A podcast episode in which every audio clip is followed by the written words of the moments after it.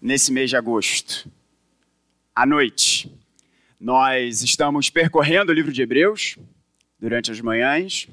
Temos visto a história de homens e mulheres, santos, santas de Deus, que marcaram a história, homens e mulheres dos quais o mundo não era digno.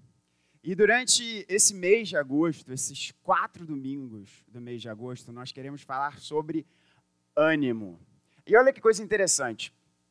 Esse tema, e por que o mês de agosto? Porque o mês de agosto é o mês de aniversário da juventude da igreja, da, da mocidade da igreja.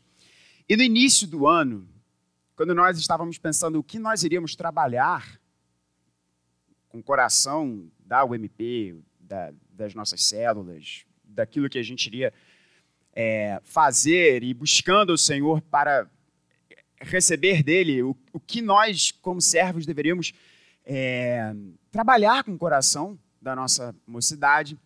O nosso presidente, o Fernandinho, que está agora ali cumprindo com o seu papel de tio na casa do Carlinhos, é, ele falou assim: Eve, a gente precisa de ânimo. O tempo que a gente vive é um tempo que a gente precisa de ânimo. E eu falei, Fernandinho, eu vejo que és profeta. O que você está querendo dizer com isso? Elabora aí. Por vários aspectos. Porque a gente precisa de ânimo para construir a nossa família. O caso dele, por exemplo, ele é Luiz e daqui a 40 dias aproximadamente eles vão casar. Então a gente precisa de ânimo nesses tempos turbulentos. A gente está saindo de um cenário de pandemia.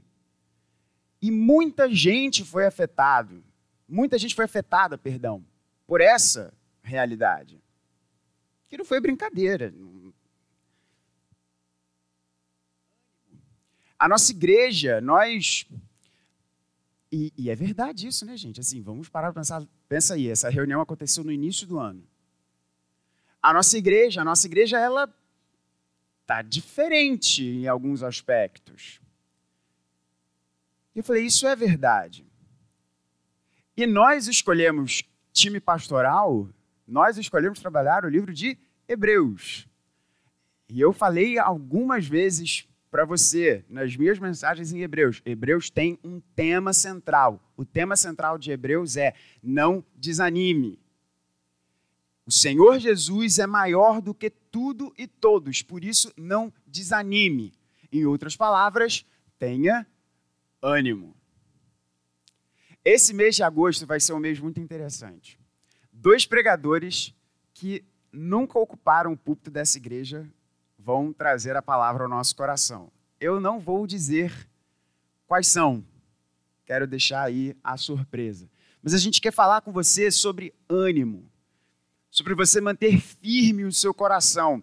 Não porque você tem capacidades, não porque você tenha recursos, não porque talvez você seja mais ou menos inteligente, mais ou menos bonito, mais ou menos forte. Isso daí não é isso. A gente quer que você tenha firme no seu coração, que você deve ter ânimo, porque Cristo Jesus venceu o mundo. E Ele mesmo disse para mim e para você: tenha ânimo. Na verdade, ele não falou apenas tenha ânimo, ele falou tenha bom ânimo. Eu venci o mundo. E nessa primeira mensagem eu quero falar ânimo. Lembre de quem você é. Vamos abrir a palavra em 1 Coríntios, os nove primeiros versos de 1 Coríntios. E como a gente sempre faz, escritura aberta, nos colocamos de pé.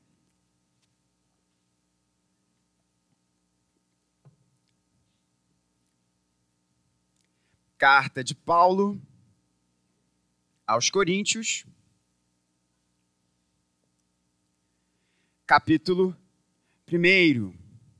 Eu farei a leitura da Santa Infalível Escritura na Nova Almeida Atualizada e peço que você acompanhe comigo e ouça com fé a leitura da palavra de Deus. Que assim nos diz. Primeira carta de Paulo aos Coríntios, capítulo 1. Paulo chamado pela vontade de Deus para ser apóstolo de Cristo Jesus, e o irmão Sóstenes, a igreja de Deus que está em Corinto, aos santificados em Cristo Jesus, chamados para ser santos, com todos os que, em todos os lugares, invocam o nome de nosso Senhor Jesus Cristo, Senhor deles e nosso. Que a graça e a paz de Deus, nosso Pai, e do Senhor Jesus Cristo estejam com vocês. Sempre dou graças ao meu Deus por vocês, por causa da graça de Deus que foi dada a vocês em Cristo Jesus. Porque em tudo vocês foram enriquecidos nele, em toda a palavra e em todo o conhecimento. Assim como o testemunho de Cristo tem sido confirmado em vocês, de maneira que não lhes falta nenhum dom, enquanto aguardam a revelação de nosso Senhor Jesus Cristo. Ele também os confirmará até o fim para que vocês sejam irrepreensíveis no dia de nosso Senhor Jesus Cristo. Fiel é Deus, pelo qual vocês foram chamados à comunhão de seu Filho Jesus Cristo, nosso Senhor. Essa é a palavra de Deus, você pode se assentar. A indústria de marketing, e eu não não quero dizer aqui que a indústria de marketing ela é demoníaca em si mesmo, mas tem muita gente que trabalha no marketing que tem um pezinho lá. Quer que você construa a sua identidade de acordo com aquilo que precisa ser vendido. Por exemplo, um comercial de automóvel. Como é que eram os comerciais de automóvel? Olha que coisa interessante. Como é que eram os comerciais de automóvel? Primeiro, só homem dirige carro, né? Basicamente. É, Para o marketing de eu espero que, não sei se tem alguém de marketing aqui não, tá? Eu amo você, mas entenda bem o que eu vou dizer aqui. Era geralmente, tinha geralmente uma mulher bonita no comercial, porque basicamente só os homens dirigiam carro e os homens tinham carro para impressionar as mulheres. Eu não sei se é tão diferente assim da realidade, né, que a gente vê por aí. Então, a identidade do homem, principalmente, era baseada em ter um carro legal, e ter uma mulher bonita para impressionar. Hoje em dia, como estão os comerciais de carro, basicamente? Muitos comerciais de carro, principalmente aqueles que são mais caros, logo tem que ter uma verba maior de marketing, são direcionados o quê? A uma vida que é completamente diferente da vida que eu e você temos, ou atrás de um computador, ou atrás de uma bancada de louça, uma vida na natureza. E não é assim? Já reparou como os comerciais de carro estão assim? os carros mais caros. Ou seja, eles querem moldar a sua identidade com uma vida selvagem, uma vida diferente do que muitas vezes a nossa vida, talvez, vá lá, tediosa de e-mails, planilhas, louças, choro de bebê, gôndola de supermercado. E por aí vai. A sua identidade sendo marcada sendo moldada com base naquilo que queria ser vendido para você. Por exemplo, o que era uma família perfeita? A família perfeita é todo mundo arrumadinho de manhã com o sol batendo, passando um comercial, passando margarina, que é um negócio terrível para a sua saúde, no pão. E isso era um ideal de família bonita, de família correta. Não importa o que está passando no coração das pessoas, não importa o que está acontecendo, não importa se a família tem de fato um relacionamento bom ou não, mas se o sol batesse no momento em que a faca passasse no, na margarina, isso é uma família boa. Se tem uma coisa que a escritura é forte, é dizer que você tem que formar a sua identidade em qualquer outro alguém ou coisa que não o próprio Deus. Paulo, nas suas 13 cartas, começa dessa forma que ele começou aqui. Aqui ele tinha Sóstenes, o seu amigo. Em outras cartas ele fala sobre Timóteo. Em outras cartas ele fala de outras pessoas que estavam com Paulo no contexto da escrita daquele texto. Principalmente quando Paulo estava preso, porque a maioria das suas cartas foram escritas num contexto de prisão. E Paulo aqui diz: Paulo, chamado para ser apóstolo de Cristo Jesus, e o irmão Sóstenes, a igreja de Deus que está em Corinto. Paulo é claro. Paulo, ele não inicia as suas cartas dizendo: Paulo, PhD em teologia, que estudou com Gamaliel, provavelmente membro do Sinédrio, homem rico, cidadão romano, que conhece os poetas e os pensadores.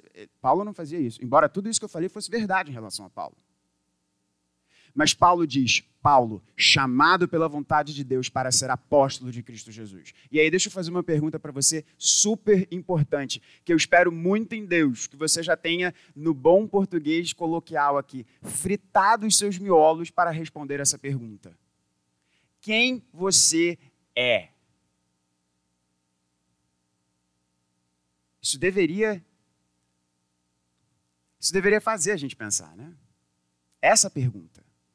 Para Paulo estava muito claro. Paulo, chamado pela vontade de Deus para ser apóstolo de Cristo Jesus. Para Paulo estava claro que a sua identidade, quem ele era, o seu propósito, a sua missão, o seu alvo, era totalmente não autorreferente, mas referente a Deus. Isso era Paulo. Apóstolos não mais existem.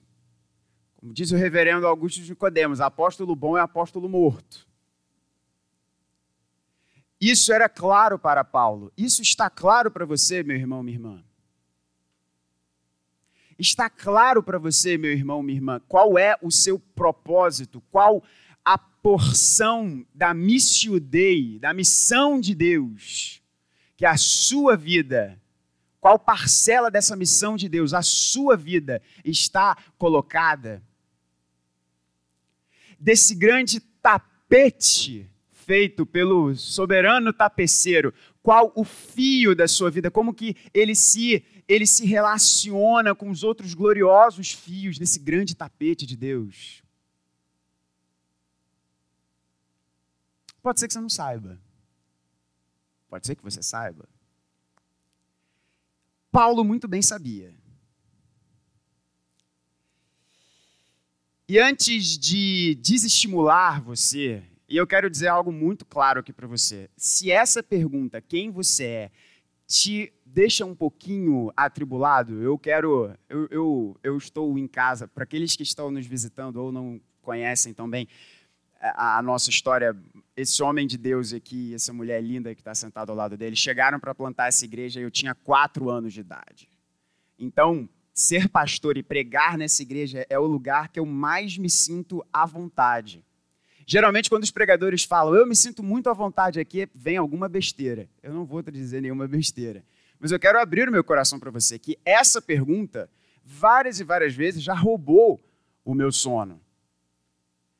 A mulher que Deus colocou na minha vida sabe muito bem disso. Além do pastorado, Deus me chamou também para a advocacia. Como que as duas questões se balanceiam na grande missão de Deus é algo que eu ainda busco entender. Então pode ser que essa resposta para você, essa pergunta para você, perdão, quem você é na missão de Deus, pode talvez não ser algo tão claro assim. Mas eu quero trazer ânimo para você. E quero olhar para algo que é comum a todos os crentes. Não só para Paulo, não só para Pedro, não só para Priscila, Áquila, Áquila não só para homens e mulheres de Deus, grandes heróis do passado, mas algo que é comum a todos os crentes. Algo que você pode olhar para o seu passado e ter ânimo, respondendo quem você é na missão de Deus. E algo que você pode olhar do seu futuro e ter ânimo, respondendo essa pergunta: quem é você na missão de Deus? Vamos olhar um pouco para o passado. O que que Paulo diz? A igreja de Deus que está em Corinto, aos santificados em Cristo Jesus, chamados para ser santos, com todos os que em todos os lugares invocam o nome de nosso Senhor Jesus Cristo, Senhor deles e nosso. A introdução de Paulo para essa comunidade, e é interessantíssimo pensarmos, porque se você já leu a primeira carta, principalmente de Coríntios, aos Coríntios. Perdão, é, tá certo, aos Coríntios. Os nossos irmãos em Corinto davam muito trabalho para os pastores. Eu fico brincando que a igreja de Corinto foi colocada também no cânon para o Espírito Santo fortalecer a visão de pastores e presbíteros quando eles olharem para as suas igrejas e falarem: o negócio aqui está complicado. Aí o Espírito Santo, não, não, não, peraí. Tem essa igreja aqui, ó, dá uma olhadinha nela para ver como é que o negócio era bom lá. Era muito complicada a situação lá em Corinto. E Paulo diz: a igreja de Deus que está em Corinto, aos santificados em Cristo Jesus. E a palavra aqui que Paulo está usando, o tempo verbal, na verdade, que Paulo está usando aqui do grego, é algo que foi no passado. É o mesmo tempo verbal, santificados em Cristo Jesus e chamados para ser santos. Paulo está falando de algo no passado.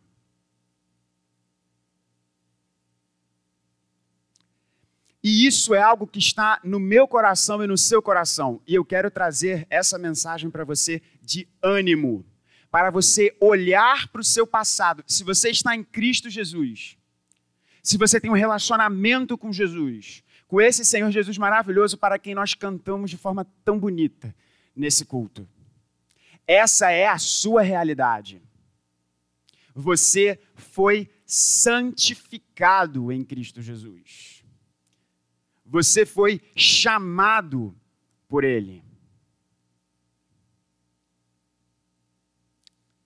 E aí a gente entra numa das doutrinas mais belas e interessantes da nossa confissão.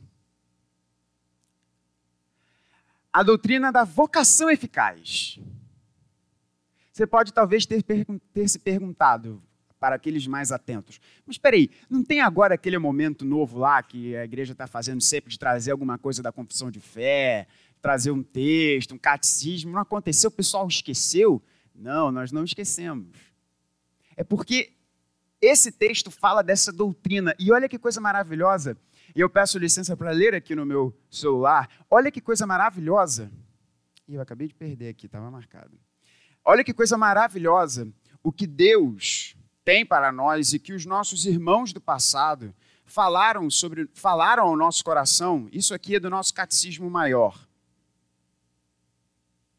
Sobre o chamado de Deus. A pergunta número 67, e o nosso catecismo maior está disponível no site da IPB, você pode buscar lá, assim como a Confissão de Fé de Westminster. Olha que coisa interessante esse chamado que Paulo disse que nós recebemos. Os nossos irmãos no passado perguntaram: o que é a vocação eficaz? Ou seja, o que é esse chamado que Deus faz para nós?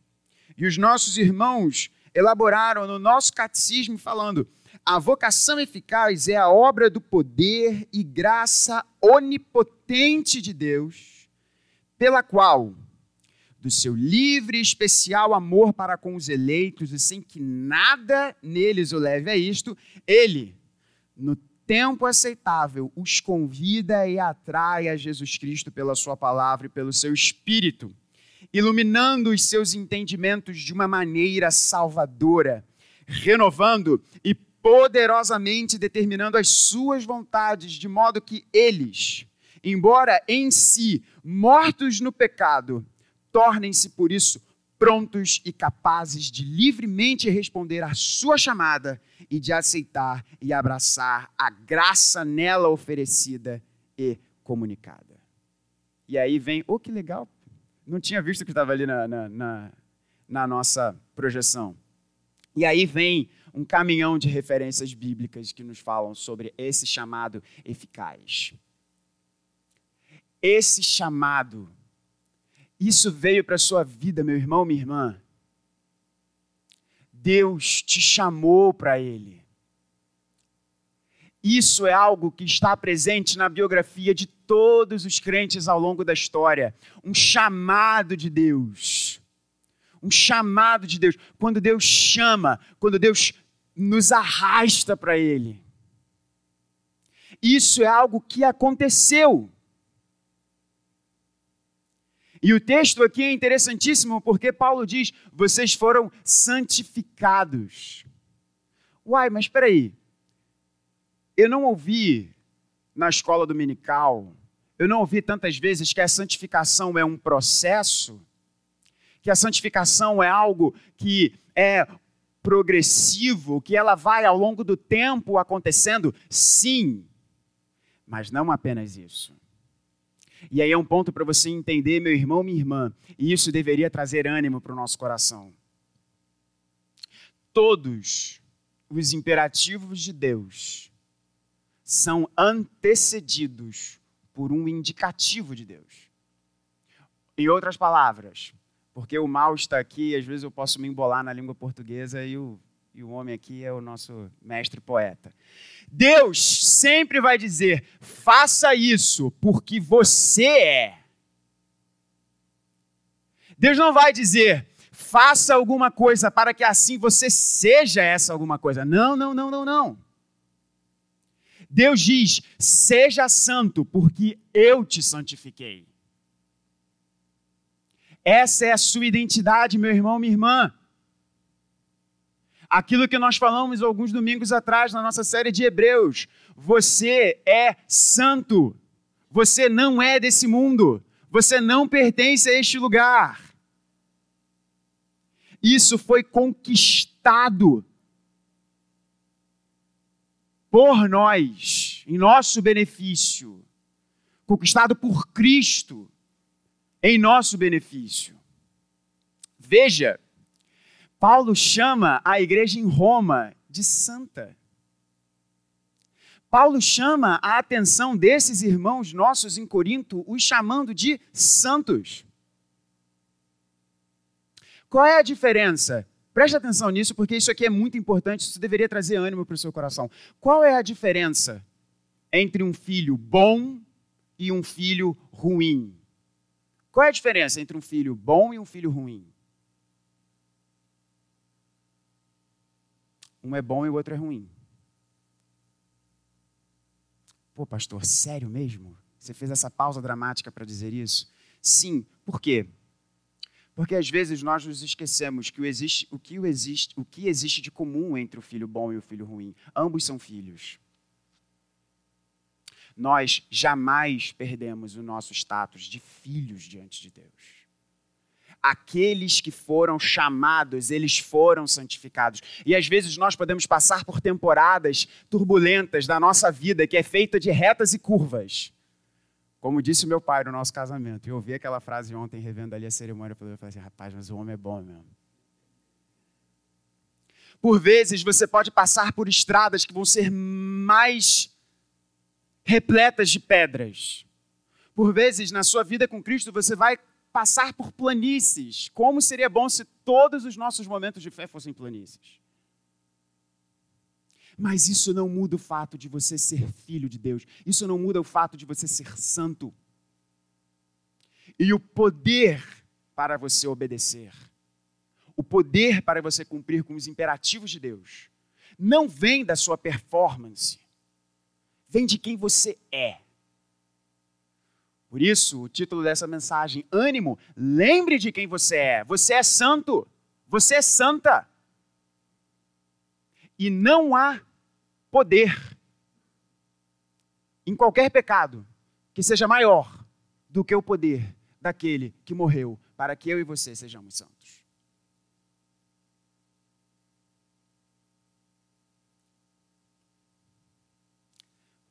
Fomos santificados, fomos chamados.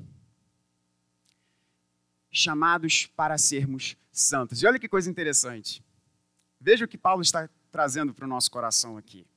Ele diz: Nós fomos santificados, mas ao mesmo tempo que nós fomos santificados no passado, Deus também nos chamou para sermos santos.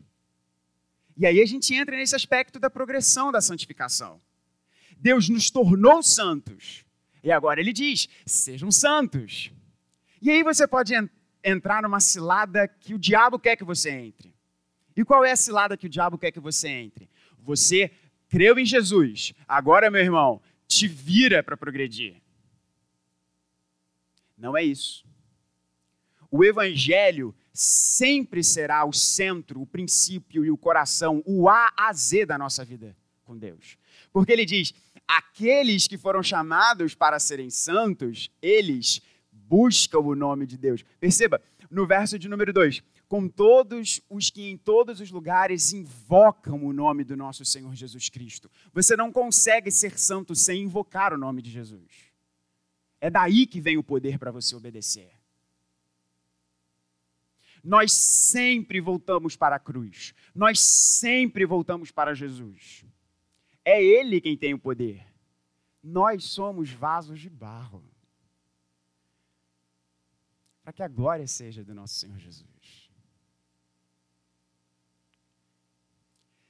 Meu irmão, isso já aconteceu na sua vida. Isso já aconteceu na sua vida. Às vezes a gente pode esquecer. Mas o Espírito Santo quer que você lembre disso.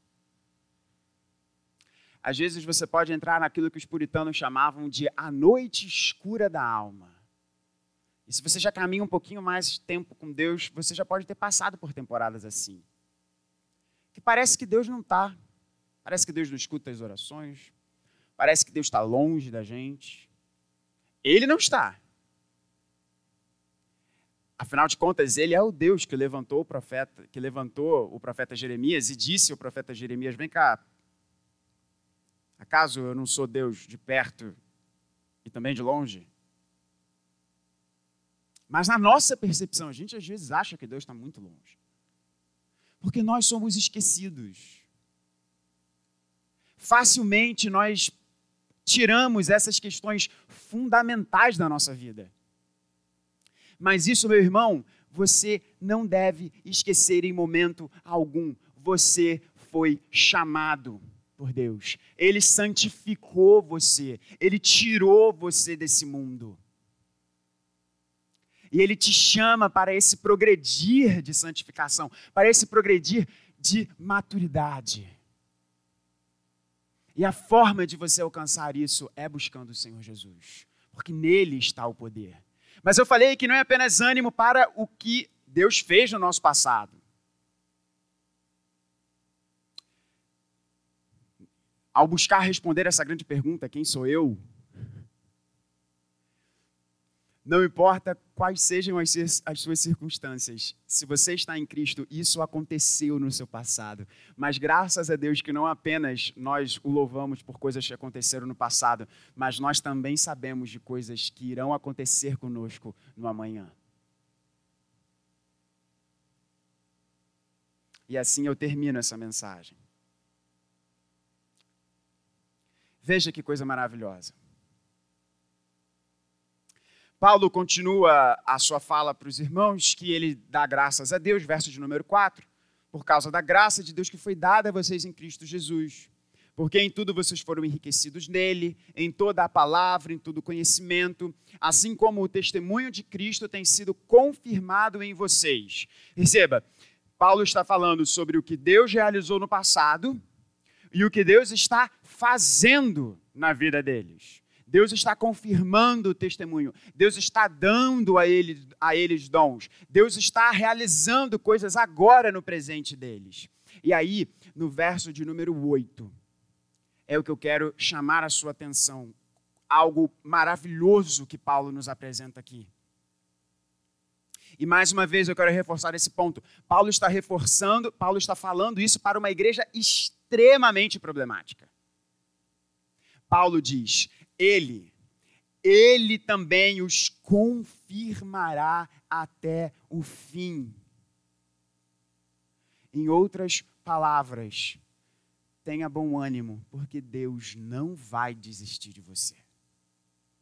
Deus, não, eu, eu vou falar isso mais uma vez, porque é, é doce. Eu, eu não gosto da minha voz, mas ouvir isso é muito bom. Deus não irá desistir de nós. Ele também os confirmará até o fim. Não é amanhã. Percebe? Não é amanhã, porque agora você está na igreja. Ele irá nos confirmar até o fim. Para que vocês sejam irrepreensíveis no dia de nosso Senhor Jesus Cristo.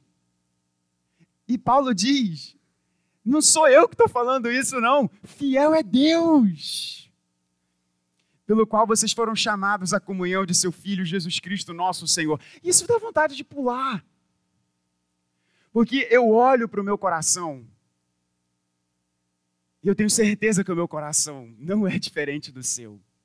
Eu vejo áreas na minha vida que precisam ser melhor polidas, consertadas. Mas eu vejo aqui na santa palavra de Deus, Deus dizendo: Ele, Gabriel, ele vai confirmar você até o fim.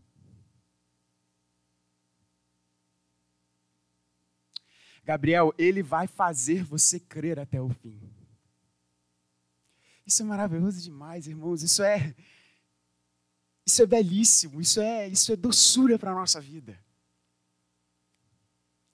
para que vocês sejam irrepreensíveis no dia de nosso Senhor Jesus Cristo. Não importa quais sejam as circunstâncias da sua vida, se no seu, no seu passado está um chamado de Deus e no seu futuro está uma confirmação do que Ele mesmo começou a fazer na sua vida, Ele não vai te abandonar. Ele não vai desistir de você. Talvez pessoas já tenham desistido de você. Talvez pessoas tenham falado para você, falar assim, cara, não, eu eu desisto de você. Você tem isso, você tem aquilo. O mundo pode desistir de você. O Senhor Jesus foi para aquela cruz e disse: Está consumado, porque ele tinha você no coração dele. Hebreus vai nos dizer que, em troca da alegria que estava proposta, Cristo Jesus sofreu a cruz. Que alegria é essa? O canto do servo sofredor de Isaías 53 nos diz que alegria é essa. A alegria do servo sofredor é mostrar ao Pai a sua obra. E quem é a obra do servo? Eu estou olhando para ela. somos nós. É você, meu irmão, é você, minha irmã. Não importa, não importa como estão as atuais circunstâncias da sua vida, há um destino glorioso à sua espera. Não porque você é bom, não porque você é mau, não porque você tem uma determinada opinião política, não porque existe muito dinheiro, ou pouco dinheiro, ou nada de dinheiro na sua conta. Não porque você tem os amigos certos. Não porque você tem o carro que eu na minha introdução falei. Mas tão somente porque se você está em Cristo, Ele mesmo disse: Ah, eu não vou perder você.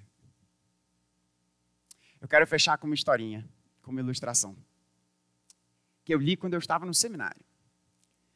E eu me emocionei, porque eu falei assim: nossa, que, que história bonita. Quando eu estava no seminário, eu tive a oportunidade de ouvir o pastor Joel Bick, um excelente autor, presbiteriano, irmão nosso, dos Estados Unidos, numa conferência da Fiel que eu fui. E ele estava falando sobre perseverança dos santos. E foi lá que eu ouvi, não dele, mas ele citando o nosso glorioso R.C. Sproul, que eu quero dar muito um abraço nele quando chegar no paraíso, porque ele já está vendo o Senhor a quem ele tanto serviu. Lá que eu aprendi que o melhor é não a gente falar a perseverança dos santos, porque os santos eles são preservados por Deus. É Deus quem preserva. O santo persevera sim, mas ele persevera porque Deus o preserva. E aí o Joel Bick, nessa mensagem, ele falou algo muito interessante de duas amigas de longa data. E uma delas ficou profundamente doente. E uma coisa é verdade: quando a gente se depara com a morte, tanto a gente ou de alguém a quem a gente ama muito, que aí a gente vê como é que está a nossa teologia. Né? Não é só aquilo que a gente fala, mas é como a gente vive à luz daquilo que a gente fala. E uma delas ficou profundamente doente. e a sua amiga foi visitá-la no hospital. Essa mulher, serva de Deus, por longas décadas serviu ao Senhor Jesus Cristo, estava ali acamada, perto da morte. E aí a sua amiga perguntou a ela: Você não tem medo?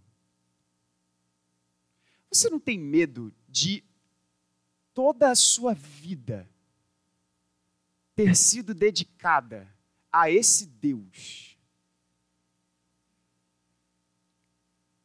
E você que diz tanto que está nas mãos dele, cara, você não tem, você não tem medo de escorregar dessas mãos? De se perder dessas mãos?